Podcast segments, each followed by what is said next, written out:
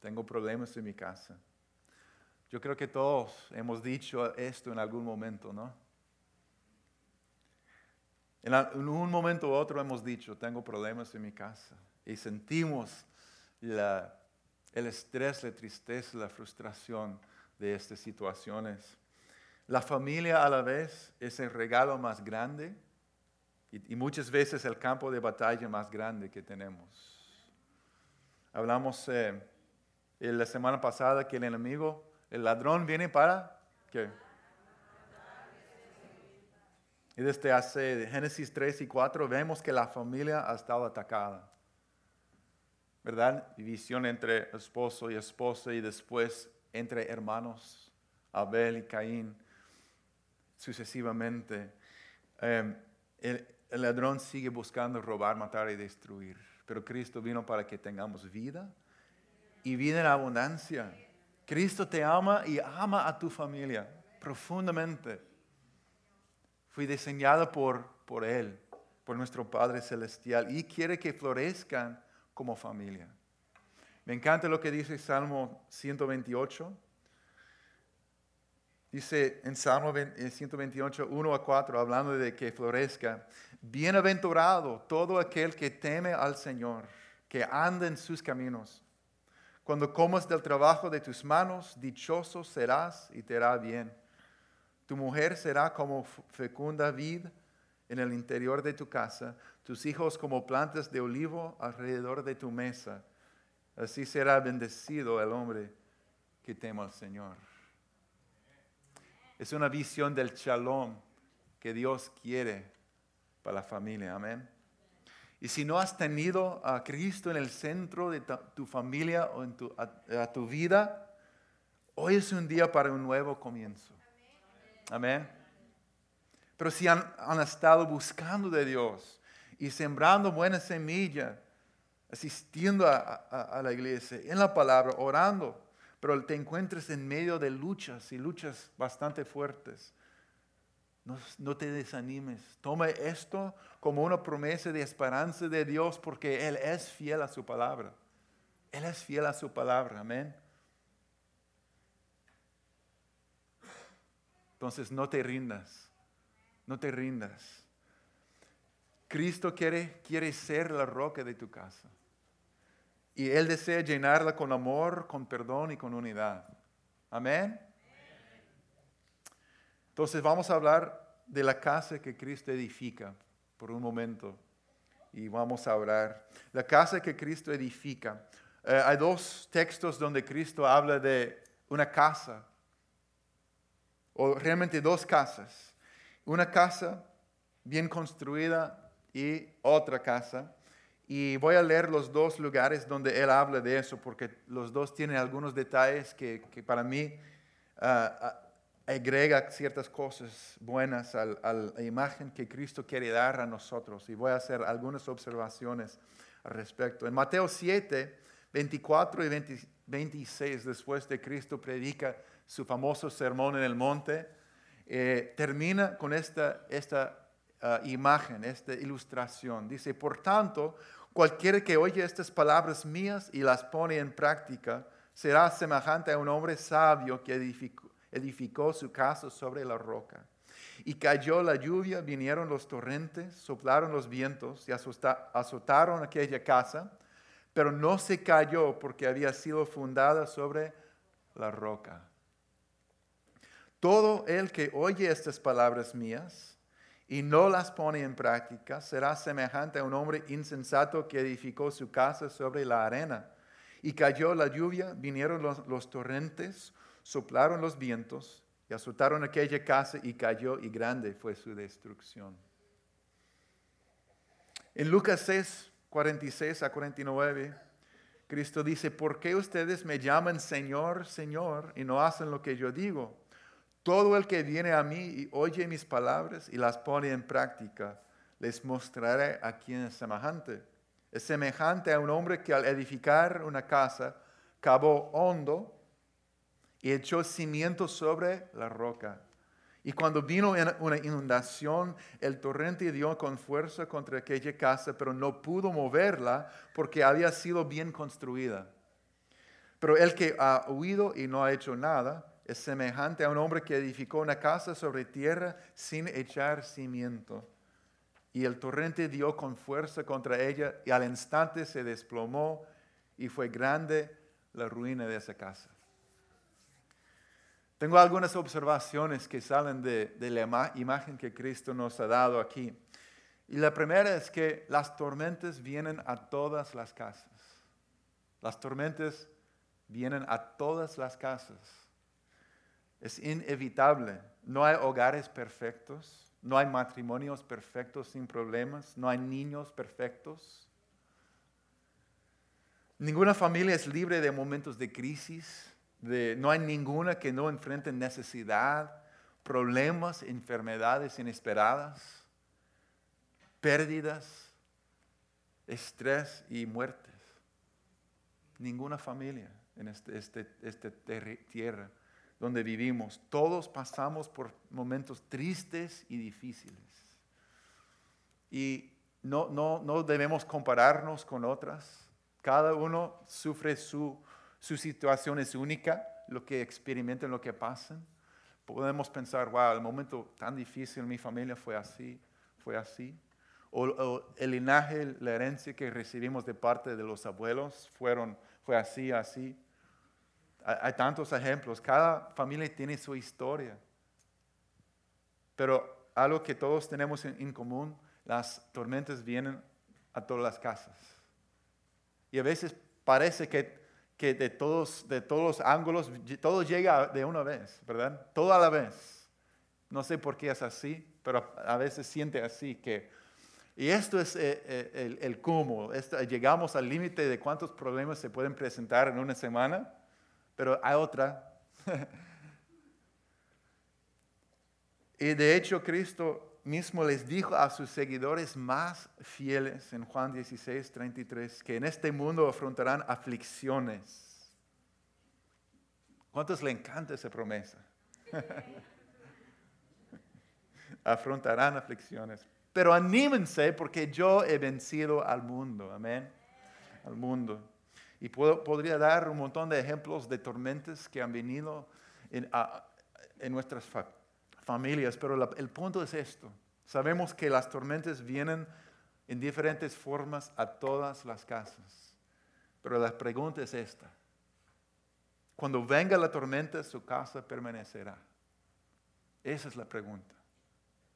No es si la tormenta va a venir, sino cuando venga la tormenta, su casa va a permanecer. Va a permanecer. La segunda observación es que todos edificamos nuestras vidas sobre algo. Todos edificamos nuestras vidas o casas sobre algo. Aquí vemos una casa edificada sobre la arena. Se menciona otra sobre la tierra y otra sobre una roca. Todos edificamos y fundamos nuestras vidas sobre algo. O en otras palabras, todos ponemos nuestra confianza en la vida sobre algo. Podemos, se puede dar muchos ejemplos. Puede ser la búsqueda de dinero. Si eso es el centro, lo que impulsa y motiva la familia mayormente, va a ser la búsqueda de dinero. Puede ser el control y la seguridad. Hay personas que vivieron una niñez tan descontrolado por diferentes razones y caos en su vida que el único, el único que, que, quieren es tener control de su vida. Y es lo que impulsa la familia. Puede ser amargura, puede ser un miedo que realmente influencia más que cualquier otra cosa. Puede ser, pueden ser mentiras, puede ser religiosidad. Algunos de nosotros crecimos en ambientes sumamente religiosos y fue la cosa que más formaba, moldeaba la familia. O el amor sencillamente humano. Es que la familia quería ser una familia con amor, pero realmente el amor humano se acaba, no fue suficiente, los deseos no se daban porque el amor humano es limitado.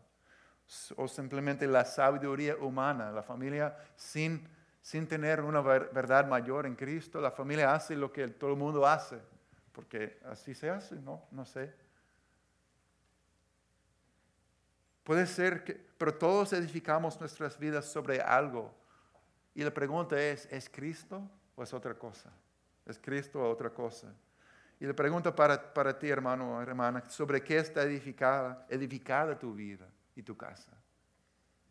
¿Cuál es el, el fundamento realmente? Porque todos edificamos sobre algo, todos confiamos en algo para nuestras vidas y existir. Y, pero como vimos, la única casa que sigue de pie al final es la casa edificada sobre la roca. La roca es Cristo. Amén. La próxima observación que veo aquí es que una casa bien construida requiere esfuerzo y sabiduría. Amén. Una casa bien construida requiere esfuerzo y sabiduría. Tenemos que decidir edificar una vida sólida, trabajar y perseverar. ¿Por qué? Dice en Lucas 6, 48, dice, habla de un hombre que al edificar una casa cavó hondo. Digan conmigo, cavó hondo. Eso es interesante. Cavó hondo y echó cimientos sobre la roca. El primer paso, ¿saben? ¿Cuántos han edificado una casa? ¿Han construido una casa? Aquí, ¿alguien? Nadie. Ah, sí, eh, ¿Alguien más ha edificado, construido una casa en algún momento? ¿Una parte de una casa? Claro, todos nosotros. Yo he, pintado una pared en mi casa, cosas así, entonces todos, todos sabemos edificar casas. ¿no? No, no es así, pero algunos sí saben. Y se sabe que el primer paso para edificar cualquier casa es poner la base, ¿verdad? Brillo dice que sí. Claro que sí, es poner la base. En Israel hay arena muy sólida, muy sólida. Por ejemplo, en el desierto cerca del río Jordán hay arena muy sólida. Tan sólida que cuando el clima está agradable, sirve para la base de una casa. Entonces tú llegas y dices, wow, eso está, está sólida, está fuerte, esta arena es sólida, es un lugar donde aparentemente para, para ahorrar tiempo y, no esforzarnos tanto, podemos solamente poner, edificar la casa sobre esta arena como si fuera un cimiento. Pero es arena. Y el problema es que cuando vienen las tormentas, cuando sube al río, puede quitarse llevada por las aguas, por la tormenta. Puede sostener un poquito, pero cuando se pone bien fuerte, el viento y las aguas pasan, no, no puede sostener la casa. Eso es interesante porque nuestra vida también, cuando todo está fácil en la vida, todo está, el clima está agradable, parece que es fácil eh, no importa, se puede edificar la vida, la familia sobre cualquier base y va a funcionar. Pero es cuando venga la tormenta cuando uno sabe si realmente sirve esa base, ese cimiento o no, de que, si está bien hecha. Pero dice que hay que cavar hondo para alcanzar esa base, ese fundamento realmente que es la, roca por debajo de la arena, que está ahí por debajo. El constructor sabio va a tomar el tiempo y esfuerzo para cavar hondo hasta alcanzar, alcanzar la roca de fondo, ¿verdad? Una casa bien construida requiere esfuerzo y sabiduría, es el punto. El hombre que mira, por ejemplo, ya sabemos que un hombre que mira todos los, los videos en YouTube sobre cómo construir una casa, pasar el día entero tomando notas y estudiando cómo se hace. Y el otro hombre que sale con lo que tiene, con su conocimiento, con las herramientas que tenga. Una al final del día solamente va a tener conocimiento y la otra va a tener una casa. ¿Sí o no? Y dice que cava hondo, es intencional, se esfuerza por tener una, fe y por consciente una vida sólida. Amén. Tenemos que hacer algo con lo que Dios nos da. El hecho que queremos familias, que queremos vidas, que queremos casas sólidas no es suficiente. Lo siento. Tenemos que cavar hondo, amén. En la oración, en la palabra buscando sabiduría para edificar sobre la roca Cristo. Me, anima, personas se acercan diciendo, yo necesito ayuda, yo, yo no sé caminar con Cristo. Yo no sé guiar mi familia en las cosas de Dios. Gracias a Dios por su familia, porque aquí hay, hay buen consejo, aquí tenemos la palabra, tenemos Cristo mismo que nos guía. Amén. Como vimos en el drama.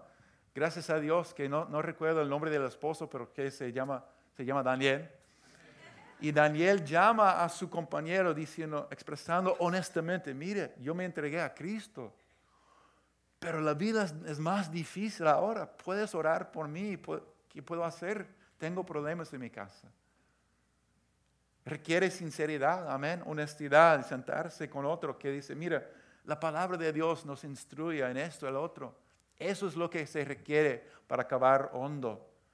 Tenemos que perseverar en la palabra, en la oración, en el convivir, en, ser enseñables y ser transformados y cambiados uno mismo. Amén. Porque su palabra, su presencia en medio de su pueblo, nosotros cambiamos. Y Él nos enseña cómo cavar hondo para, no, para dejar la arena y poner el, el cimiento más fuerte sobre la roca. Y nos toca buscar la sabiduría y el poder del Maestro Constructor Cristo. Amén si Él es el diseñador de la casa, Él sabe qué hacer. ¿Cuántas veces hemos necesitado decir, Cristo, ¿qué hago? He hecho de todo y no ha funcionado. ¿Qué hago, Señor? Él sabe y Él nos ama, es fiel a su palabra. Cuando leo y medito en su palabra y le alabo, yo pienso diferente, yo actúo diferente. Tengo que confesar, ya tuve un conflicto eh, significante, no con mi esposa, sino otra persona. Prefiero sea que sea con otra persona, porque por varias razones. Eh, pero ¿qué, ¿qué tuvo que hacer? El Espíritu de Dios habita en mí, pero mi carne no quiere humillarme. No, mi, carne no quiere eh, reconciliar. No, solamente quería tener la razón y punto. Y yo quiero decir a todos porque ellos no tienen la razón y, porque yo sí, y que todos vean las cosas de mi manera. ¿Qué, qué tuve que hacer? Yo tuve que orar, esperar en Dios y, yo puse alabanzas y, yo cantaba y oraba en el Espíritu para que mi Espíritu y el Espíritu de Dios, que no quiere pelear, que no quiere tener la razón siempre, no quiere reconciliar y, y trabajar en, las relaciones. sabemos su naturaleza, amén. Pero es un proceso que el Espíritu de Dios nos cambie. También necesitamos, entonces tenemos que buscar a Dios y decir, Dios, ayúdame a, pensar como tú piensas, a sentir como tú piensas, como tú sientes, Señor, a hacer lo que te agrada, lo que tú valoras, que es importante para ti. Las personas son importantes para Dios. También necesitamos buscar el apoyo y consejos de otros quienes han tenido éxito antes de nosotros. Amén. Personas que sirven de ejemplos en sus errores o en sus éxitos, los dos pueden decir, mira, aprende de mi experiencia, aprende de lo que Dios me ha enseñado por esto, este problema, por esa victoria. Gracias a Dios por su, su pueblo. Amén en su caminar con Cristo, es así. Necesitamos gente que tenga las herramientas que faltamos. Yo siempre faltan ciertas herramientas cuando quiero hacer un proyecto. Entonces tengo que decir, hermano, ¿me podré prestar esa herramienta? Necesitamos así, espiritualmente en las relaciones en el cuerpo de Cristo, es así también, amén. Y la última observación es que tenemos que hacer cada paso, tenemos que hacer cada paso. ¿Cuántos han experimentado con, no sé, un huevo de IKEA? si brincas uno o dos pasos, algo sale mal, siempre. Oh, my goodness, yo tengo que hacerlo, deshacerlo y comenzar de nuevo porque pensaba que podría brincar un paso o algo. No. Oh, my gosh, me ha pasado solamente uno 12 veces, yo creo, 20 veces. Ya. Pero aquí en Lucas 6, 47, Cristo, el maestro constructor de vidas, nos da tres acciones esenciales. Tres acciones esenciales. Voy a leerlo a ver si los pueden identificar. ¿Listos? Versículo 47 dice, todo el que viene a mí y oye mis palabras y las pone en práctica. Todo el que viene a mí y oye mis palabras y las pone en práctica. ¿Vieron las tres? Número uno, venir a Él. Venir a Él, amén. Oír sus palabras. Y, y número tres, ponerlas en práctica. No podemos decir, ah, dos de tres no está mal.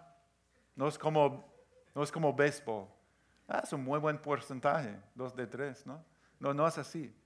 No, es todo, todos los pasos son esenciales. Tenemos que venir a Jesús. Hay personas que, que piensan que con, con, la, con sus ideas religiosas van a poder tener una vida maravillosa, pero nunca han venido a Cristo. Los buenos deseos hacer todo bien no sirven porque es por su poder que vivimos su verdad. Amén. Tenemos que venir a Cristo, venir a su palabra, venir a su presencia, venir a sus pies, a los pies del Maestro. Y tenemos que oír sus palabras. Él nos habla por su palabra. Por eso hacemos todo lo posible para ayudar que todos estemos leyendo sus palabras diariamente, diciendo, Cristo, háblame los domingos y también todos los días de la semana. Queremos escuchar de Cristo, decir, háblame, enséñame tu corazón, tus caminos, escuchar y aprender de Él. Dos de tres. Pero además, ah, tenemos que hacer lo que Él dice, amén. Que es obedecer. Cuando Él nos da un pasito a tomar, ok Dios, tú eres el maestro, voy, a hacerlo. A veces no es tan difícil, a veces es muy difícil, hay una lucha interior que oh, no quiero, pero Dios, ayúdame, ¿cómo puedo hacerlo? A veces tenemos que tomar decisiones como personas, como familia, y no sabemos qué hacer. Cuando Dios me llamó a yo tenía un año de casado, un niño de, una niña de dos meses de edad, familia aquí en Northwest, y Dios estaba llamándonos a, a mudarnos a Los Ángeles, muy lejos de aquí a un lugar que no conocimos y solamente habíamos escuchado cosas no, no, tan buenas sobre la ciudad, pero sentimos que fue Dios hablando y yo tenía mi, yo, yo oraba, oraba hasta que yo sentí, ok, yo, tengo, yo siento que fue de Dios, tengo una paz, pero mi esposa no estaba de acuerdo. ¿Ahora qué se hace? Se identifican con un momento así. Eh, y yo seguía orando diciendo, mi amor, yo siento que es, el tiempo de Dios. Y ella está razonable, razonablemente diciendo, tenemos, vivimos cerca de mi tía favorita, mis abuelos están aquí, tenemos amigos, tenemos todo. Y Los Ángeles, ¿quién quisiera vivir allá? Cosas así, ¿verdad? Si es tu ciudad de nata, Gloria a Dios, porque encontramos que fue un, buen tiempo. ¿Qué pasó? Un día, Cristina podría decir la historia mejor, pero es precioso lo que pasó. Un día estaba manejando, ella conversando con Dios sobre, que, sobre la mala idea de ir a Los Ángeles, en su perspectiva, y Dios le habló y le dijo, no, deja eso, basta. Tú sabes que es mi voluntad que vaya. Y me, se acercó a mí y me dijo, Dios me habló y yo sé. Yo, yo he sabido, pero no estaba dispuesta. Ahora sí, vamos. ella, no, e, ella, dijo, ella dijo, yo sabía, pero no quería aceptar, no quería aceptar ese plan. Empacamos todo, y la, la, niña, y pasamos 24 horas en I-5 hacia el sur, y pasamos unos cuatro años de bendición. No fáciles, pero bendecidos, porque nos encontramos en su voluntad. Hay que venir a Cristo, oír sus palabras hacer lo que dice. Hacer lo que dice. Amén. Es la persona que edifica una casa. Entonces, la casa que Cristo edifica, ¿de qué consiste? Una casa bien construida, hecha por Dios. ¿De qué consiste? Yo quiero enfocarnos en cuatro, cuatro cosas y vamos a orar sobre cada uno de estos puntos em, en esta mañana. Entonces vamos rápido para que tengamos tiempo para orar. Pero lo que pasa es que cuando hablamos de verdades, podemos hablar de que queremos en la casa Dios quiere que en, su casa hay Cristo, más de Cristo, hay amor, que hay perdón, que hay estas cosas que Dios quiere, unidad y acuerdo, es precioso. Todos, ¿quién no quiere eso? Pero lo que pasa es que podemos desanimarnos si solamente hablamos de lo que debe de estar, pero sabemos que hace falta. Por eso tenemos que acercarnos a Cristo en oración, es decir, Dios, solo tú puedes hacer esto en mi, casa, solo tú puedes llenar mi casa con lo que hace falta. Amén. Solo porque tú eres la luz de nuestra vida. Entonces, la, número uno, la casa que edifica, la, casa que Cristo edifica es la casa, la casa es edificada sobre la roca. La casa es edificada sobre la roca. Cristo es el cimiento, Cristo es el centro.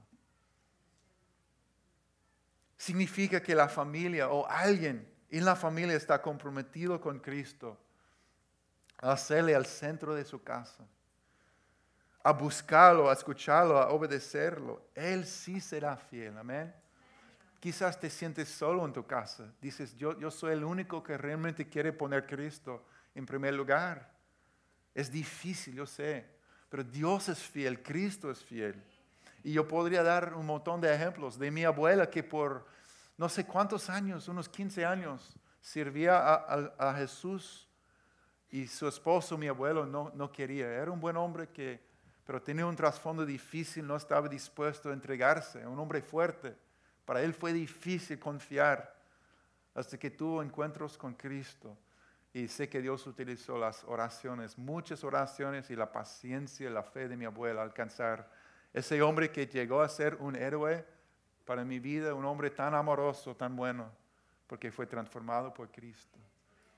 Puede ser que tú te encuentres en una situación, pero si eres la única persona o quizás como pareja, los dos han dicho, yo queremos que Cristo sea el centro, que Cristo sea el fundamento. Gloria a Dios. Dios quiere alcanzar a cada miembro de la familia. Pero como ya se dijo, todo edificamos nuestra vida sobre algo. Y es Cristo el fundamento de su familia. Cristo quiere ser el centro, quiere ser el cimiento. Amén. Entonces podemos unirnos en oración en este momento por todas las familias, que Cristo sea el fundamento, que Cristo, Cristo sea el cimiento, el, el, centro de la familia. Y vamos a orar en esa dirección. Amén. Pueden preparar sus corazones y orar todos unidos. Y la hermana Mirna va a orar, guiarnos en una oración en esta dirección. ¿Cuántos dicen, yo quiero ver Cristo en el centro y que cada miembro de la familia se entregue a Él? Amén. Tenemos este micrófono prendido, hermanos. Amén. Gracias. Cierren sus ojos, vamos a orar. Padre Santo, Señor, te damos gracias, Señor, porque tú eres el Todopoderoso, Señor. Señor, te damos gracias, Señor, porque tú venciste la muerte, Señor. No hay poder, Señor, que sea más grande que tú, Señor. Y es por eso que vinimos delante de ti, Señor, pidiéndote, Señor, que pongas ese fundamento en nuestros corazones, Señor. Tú nos conoces, Señor. Sabes que somos imperfectos, Padre. Y por eso es que vinimos delante de ti, el construidor. Que vengas a nuestro corazón, Señor. Y escarbes hondo, Señor aún esas partes que, que no queremos, Señor, a hoy te decimos, ven, ven aquí, Señor. Escarba hondo y quita lo que no te agrada, Señor. Y cimentate ti, Señor, en nuestros corazones, Señor. Señor, cimentate tanto, Señor, tu amor, Señor, que pueda alcanzar, Señor, a cada persona en nuestro hogar, Señor, a cada persona en nuestra familia, Señor, a nuestros hijos, Señor, a nuestro cónyuge, Padre. Señor, que puedas cansar a nuestra mamá, a nuestro papá, Señor, a nuestros tías, a nuestros tíos, a nuestros sobrinos, Señor, que tanto te necesitan, Señor, y no va a provenir de nosotros, Señor. Queremos acercarnos a ti, Señor. Quita el ruido que no nos deja oír tu voz, Señor. Quita ese ruido y haznos acercarnos más a ti, Señor. Sé tú que nos ayude a cambiar, Señor. Aun cuando sea difícil, aun cuando la tentación sea grande, aun cuando la aflicción sea grande, Padre. Sé tú el centro, Padre. Te pedimos que en esto, Señor, con un corazón quebrantado, un corazón humillado, solo a ti, Señor, el Todopoderoso. Amén, amén. Amén, eso. Gloria a Dios.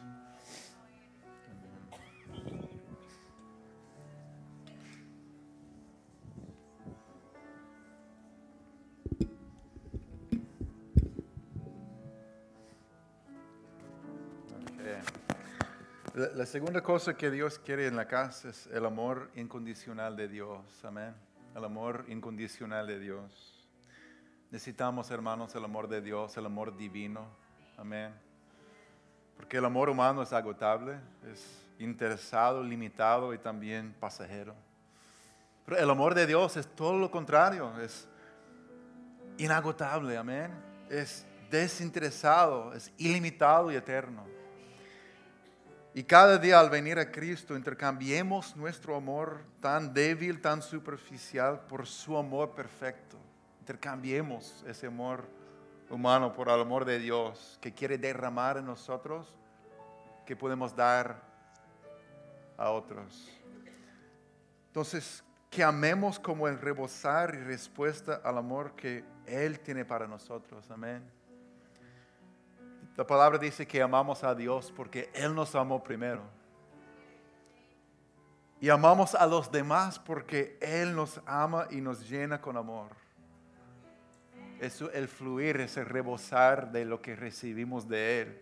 Es triste ver en el mundo como la gente busca relaciones para quitar, para tomar, pero no pueden dar porque no están recibiendo de- desde arriba. Como hijos de Dios recibimos de, de- Dios y damos amor, amor sincero.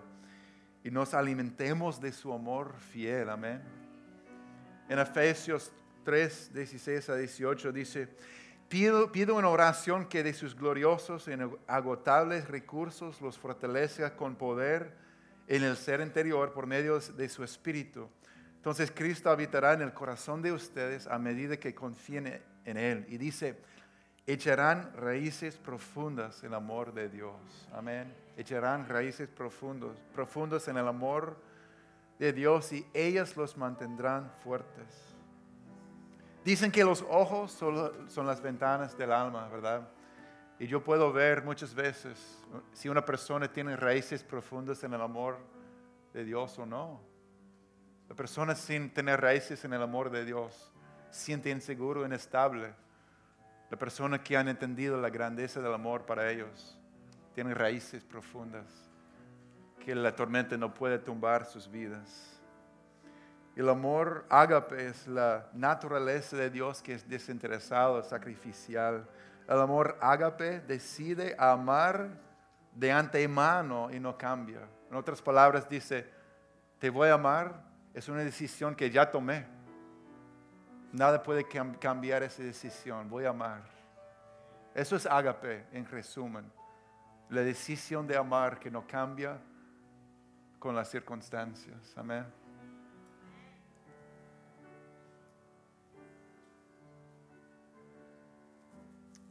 No voy a leerlo, pero dice en 1 de Corintios 13, 1 a 8 que el amor es esencial. Si no tengo amor, mi espiritualidad no vale. Número dos, el amor nunca falla, nunca se extingue, permanece. Amén. Y también dice que el amor es un estilo de vida que se ve en las actitudes y las acciones. Eso es el amor de Dios. Y necesitamos más amor sincero. Amén. Pablo oró por los creyentes en Filipenses 1:10, eh, 1:9, diciendo, esto es lo que pido en oración, que el amor de ustedes abunde cada vez más en conocimiento y en buen juicio. Que abunde, amén. Yo necesito más, más amor. Yo soy limitado, mi amor se agota, pero su amor nunca se agota. Y en Juan, voy a pedir que Hugo pase y vaya a guiarnos en una intercesión por más amor. Amén. Porque dice en Juan 13, 34, 35, Jesús dijo, este mandamiento nuevo les doy, que se amen los unos a los otros. Que se amen los unos a los otros. Así como yo los he amado, también ustedes deben amarse los unos a los otros. De este modo todos sabrán que son mis discípulos si se aman los unos a los otros. Pidamos más amor, amén. Amor de Dios. Abren sus manos en forma de recibir, porque sabemos Bendito que Dios, Cristo Padre quiere Santo. derramar amor en nuestras vidas, más y más. Bendito Dios y Padre Santo Celestial, Señor. Te amamos, Señor, porque tú nos amaste primero, Señor. Porque no te podíamos amar, Señor, cuando tú no estabas en nuestros corazones, Señor. Porque el ser humano, Señor, no puede dar, Señor, lo que no tiene, Padre. Pero ahora que tú has entrado a vivir en, en nosotros, Padre, ha entrado tu amor, Señor. Sí, Señor.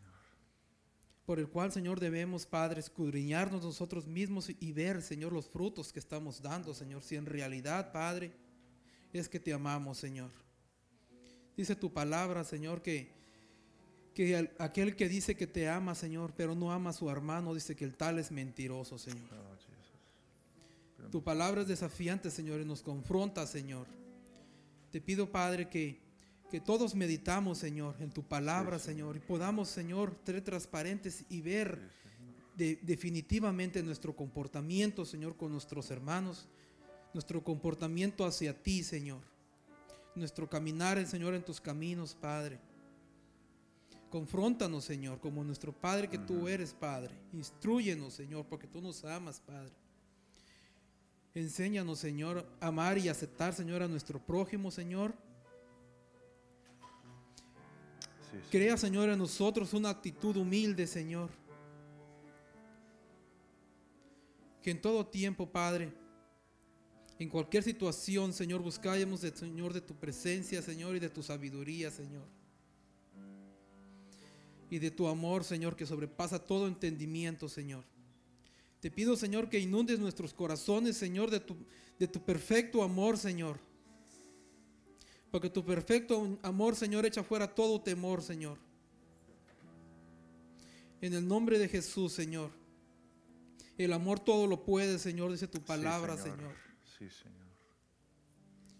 Sabemos, Señor, muy claramente, Señor, que en este mundo, Señor, tenemos lucha, Señor, contra el enemigo, Señor.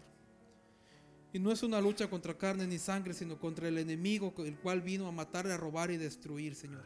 Y todos esos conflictos, malentendidos, Señor, contiendas, Señor, sabemos que provienen del enemigo, Dios. De esa manera, Señor, también vemos en tu palabra, Señor, que tú nos pides, Padre, que venzamos el mal con el bien, Señor. Cuando estemos en una situación difícil, en un conflicto, Señor, en un- nuestro matrimonio, nuestro trabajo, con un compañero, con el vecino, Señor, que podamos reconocer de la manera que estamos lidiando con el conflicto, Señor, que seamos sabios, Señor, Sí, y Dios. podamos echar mano, Señor, de tu palabra, Señor, para Sí, vencer el mal con el bien, Señor. Gracias. Con tu palabra, Señor.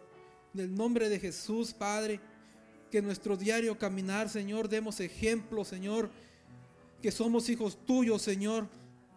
Con nuestra conducta, Señor, que la persona que no nos conoce puedan, Señor, reconocer, esta persona es diferente. Y el día que nos pregunten contestar es porque el amor de Dios vive en nosotros. Y ser ejemplo, Señor, con el que no te conoce, Señor. Predicar tu evangelio, Señor, con hechos, Padre. Y no solamente con palabras, Dios. Sabemos, Dios, que el Espíritu está dispuesto, Señor. Pero esta carne, Señor, este cuerpo humano, Señor, se opone, Señor. Mm. Por eso venimos pidiéndote a ti, Señor. Que nos ayudes, Padre, y que no nos sueltes de tu mano, Señor. Sí, y que tú que eres la fuente del amor, Señor, Sí, nos sigas inundando nuestros corazones, Señor. En el nombre de Jesús ponemos esta petición, Señor. De tu. Amén. Amén, amén, gracias. Amén. La tercera cosa que Dios quiere poner en la casa es el perdón. El perdón, tomando en cuenta que ninguna familia o persona es perfecta, el perdón es esencial, amén. es esencial. Efesios 4, 30 y 32 dice, y no entristezcan el Espíritu Santo de Dios, por el cual fueron sellados por el día de la redención. Se, sentía, se siente la tristeza del Espíritu a veces, cuando no hay, no, no, no hay perdón. Y dice, se ha quitado de ustedes toda amargura, enojo, ira, gritos, insultos, así como toda malicia. Sean más bien amables unos con otros, misericordiosos, perdónense unos a otros, así como también Dios los perdonó en Cristo. Pues sean imitadores de Dios como hijos amados. Dios que nos perdona, que seamos como Él. También dice en Efesios 4:25, por lo tanto, dejando la mentira, hable cada uno a su prójimo con la verdad, porque todos somos miembros de un mismo cuerpo. Si se enojan, no pequen. Si se enojan, no pequen. No permiten que el enojo les dure hasta la puesta del sol, ni den cabido al diablo. Porque la falta de perdón nos ciega y abre puertas al enemigo y es como un cáncer que comienza pequeño, pero cuando ha crecido enferma todo. Tenemos que tener mucho cuidado. Vamos a enojarnos. Vamos a enojarnos, pero el enojo no, puede, no debe llevarnos a pecar. Tenemos que llevar este enojo a Dios. Es decir, estoy enojado, tengo estos sentimientos reales, no, no voy a negarlos ni ser insinceros, pero Dios, aquí está mi enojo. Ahora pongo todo en tus manos, ayúdame. Y no quiero pecar en medio de mi, enojo, amén. Entonces, ¿por qué perdonamos? Perdonamos porque Cristo perdonó.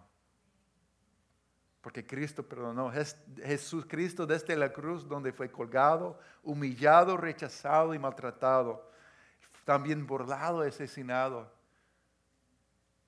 dijo, Padre, perdónalos porque no saben lo que hacen. Perdonamos porque Cristo perdonó, amén. También perdonamos porque nos sana a nosotros. El autor Neil Anderson dice que el perdón es el acto de liberar un cautivo y luego darse cuenta que el cautivo eras tú. Nos sana y nos libera el perdón. Si estás sanando o, si está sanado por el perdón, va a ser el primer paso en la sanación de toda la familia. Amén. El perdón es una decisión, no simplemente una emoción. A veces no, sentimos para, no nos sentimos para nada perdonar, pero Dios nos pide, tomamos la decisión por su poder, por su verdad. Y perdonar es una decisión diaria. Es una decisión diaria, igual como el pan diario, es el perdón diario también. Amén. Perdón que recibimos y damos. Entonces vamos a orar. Eh, Enrique puede pasar. Pasar que Dios ponga perdón en el corazón de cada persona y familia para cerrar puertas al enemigo y sanar corazones y relaciones. Amén. Que perdonemos hoy cualquier ofensa que hay cerremos la puerta al enemigo. Que Dios ponga su amor y perdón en nuestros corazones de cada uno. Amén. Podemos orar en acuerdo con eso. Necesitamos de su poder. Gracias. ¿Por qué no cierras tus ojos?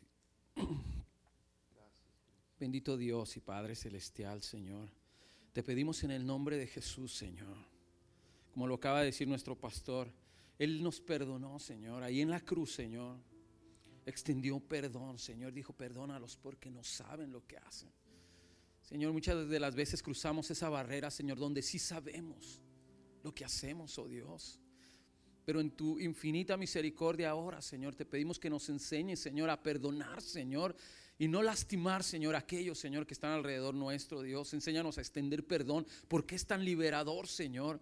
Muchas de las veces, Señor, creemos o pensamos que el no extender perdón, estamos atando, Señor, a aquella persona, lo cual es contrario. Nos atamos a nosotros mismos, oh Dios, de amargura, de rencor, de odio.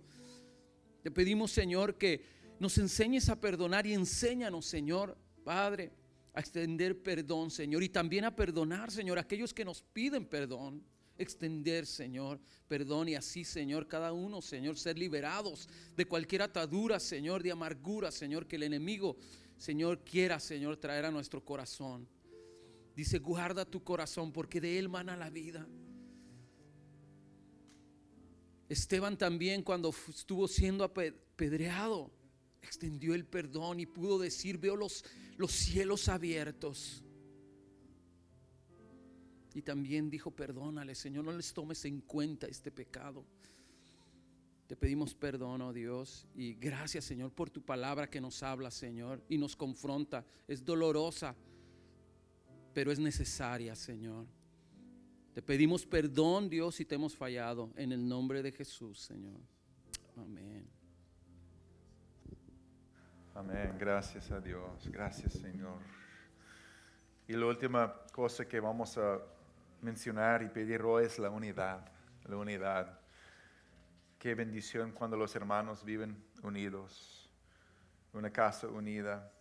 Dice en Filipenses 2, 1 a 4, por tanto, si algún estímulo en Cristo, si algún consuelo de amor, si alguna comunión del Espíritu, si algún afecto y compasión, hagan completo mi gozo siendo del mismo sentir conservando el mismo amor, unidos en espíritu, dedicados a un mismo propósito. No hagan nada por egoísmo o por vanagloria, sino que con actitud humilde cada uno de ustedes considere al otro más importante que a sí mismo, no buscando cada uno sus propios intereses, sino más bien los intereses de los demás. Imagínense una familia donde cada uno busque el bienestar y la bendición del otro. Wow, sería un pedacito del cielo. Dice en Amos 3:3, ¿pueden dos caminar juntos sin antes ponerse de acuerdo?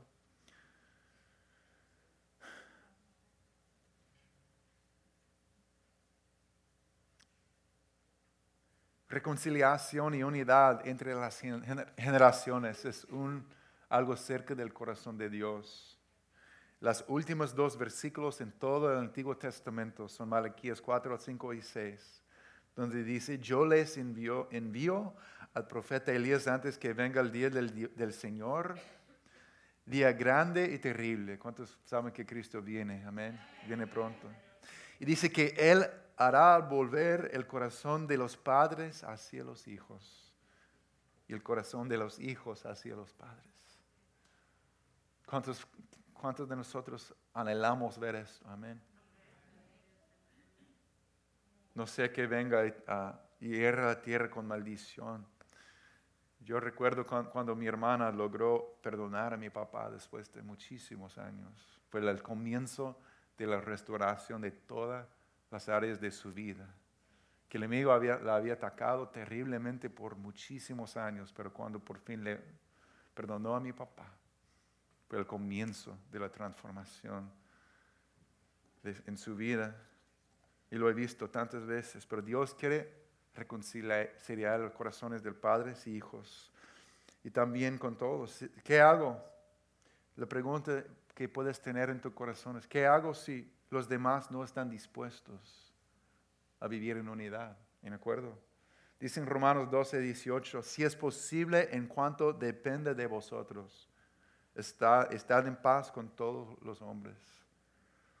No puedes cambiar a nadie, solo Dios puede. Entonces, ponga su parte por amor a Cristo, ser fiel y orar, porque la oración del justo es poderosa y eficaz. Amén.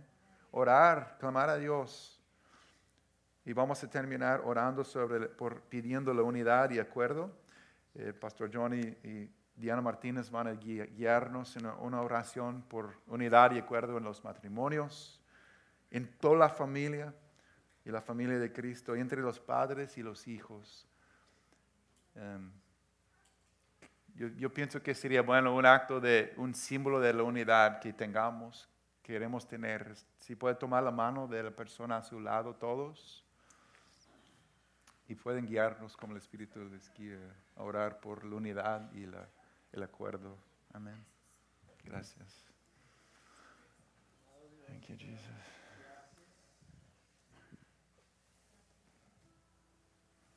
Thank you, Jesus. Amado Dios, te damos gracias, Señor, porque la unidad eh, y el poder estar de acuerdo es algo que solamente podemos lograr en ti, Señor. cuando acudimos a ti en primer lugar, viniendo a ti, prestando atención a tus palabras y poniéndolas por obra. Con humildad, Señor, venimos ante tu presencia, reconociendo que este tipo de unidad y de caminar de acuerdo, Señor, de estar juntos en el Espíritu, es algo que solamente podemos lograr en ti. Cada una de las familias aquí representadas te necesitamos, Señor. Clamamos por tu bendición y tu dirección, Señor, entre el esposo y la esposa, y que esta misma unidad y armonía fluyan, Señor, del matrimonio hacia los hijos. Que nuestras familias, Señor, sigan creciendo fuertes y saludables en nuestra relación contigo en la medida que edificamos nuestra vida, nuestra casa, nuestra familia sobre ti que eres la roca, Señor. Permítenos ser familias bien cimentadas en ti para que cuando vengan las tormentas no caigamos derribados, Señor, sino que a pesar de las dificultades podamos seguir en pie junto a ti y de común acuerdo con tu palabra, creyendo en tus promesas, creyendo que tú sigues siendo bueno, que en ti tenemos planes de bienestar, Señor, y no de calamidad, a fin de darnos un futuro y una esperanza. Gracias Señor porque esta misma unidad y armonía es la que quieres derramar en tu iglesia, Señor. Y por eso Sí, como Señor. iglesia estamos tomados de nuestras manos, Señor, representando que somos uno solo en ti. Somos diversos miembros, pero un solo cuerpo. Tú eres nuestra cabeza, tú eres nuestro buen pastor. Y aquí estamos, Señor. Somos la casa, la familia que quiere ser edificada en ti conforme a la verdad de tu palabra. Porque conforme a tus principios es como realmente vamos a ver funcionar nuestra vida, nuestra familia, nuestra iglesia, nuestra comunidad, Señor. Padre, bendigo a los esposos que estamos aquí presentes, Señor. Tú nos pides amar a nuestras esposas como tú amaste a la iglesia y te entregaste por ella. Padre, perdónanos porque a veces no lo hemos hecho, Señor. A veces no amamos a nuestras esposas ni las tratamos como tú nos has amado a nosotros y como nos tratas a nosotros, Señor. A veces nuestro amor por ellas no es como el tuyo, Señor, no es sacrificial. Más bien queremos estar cómodos y estar dispuestos a que ellas nos sirvan. Perdónanos, Señor, por esta actitud de orgullo, de machismo y ayúdanos a modelar tu ejemplo. Tú nos mandas amar a nuestras esposas como tú has amado a la iglesia y te entregaste por ellas, Señor. Y es algo que nosotros, los esposos, solamente podemos hacer en ti, Señor, en tus fuerzas. Te necesitamos, Dios. Llénanos de tu Santo Espíritu y gracias que esto lo podemos hacer en ti, que nos fortaleces. Sí, Señor. Y que en respuesta, Señor, nuestras esposas, como ahí mismo ese pasaje dice, que entonces ellas se sometan a nosotros como su cabeza, Dios. Que les extendemos cobertura, protección, dirección, respaldo. Que la respuesta natural de ellas, Señor, sea un saludable sometimiento a nosotros en la medida que nosotros les conduzcamos por tus caminos, Señor. Y que juntos llevemos a cabo la tarea que nos has encomendado de criar a nuestros hijos en tus caminos, para que cuando sean viejos no se aparten de ti. Que nuestros hijos vean en papá y en mamá un ejemplo digno a seguir, Señor. Que nuestros hijos vean en nosotros tu amor, tu cuidado, tu protección, tu respaldo, Señor. No somos perfectos, pero aún en medio de nuestras imperfecciones, edifica y ministra a nuestros hijos por tu gracia, Señor, por tu amor, por tu misericordia. E igualmente nosotros como familia, Señor, ayúdanos a someternos a ti, quien eres nuestra cabeza. Ayúdanos a corresponder al semejante amor que tú has derramado sobre nosotros, Señor. Con obediencia, con fe, aunque a veces no entendamos, pero creyendo a tus palabras y poniéndolas en práctica. Gracias te damos, Señor, por edificar esta familia en ti. En el nombre de Jesús. Amén. Amén. Amén. Un sentido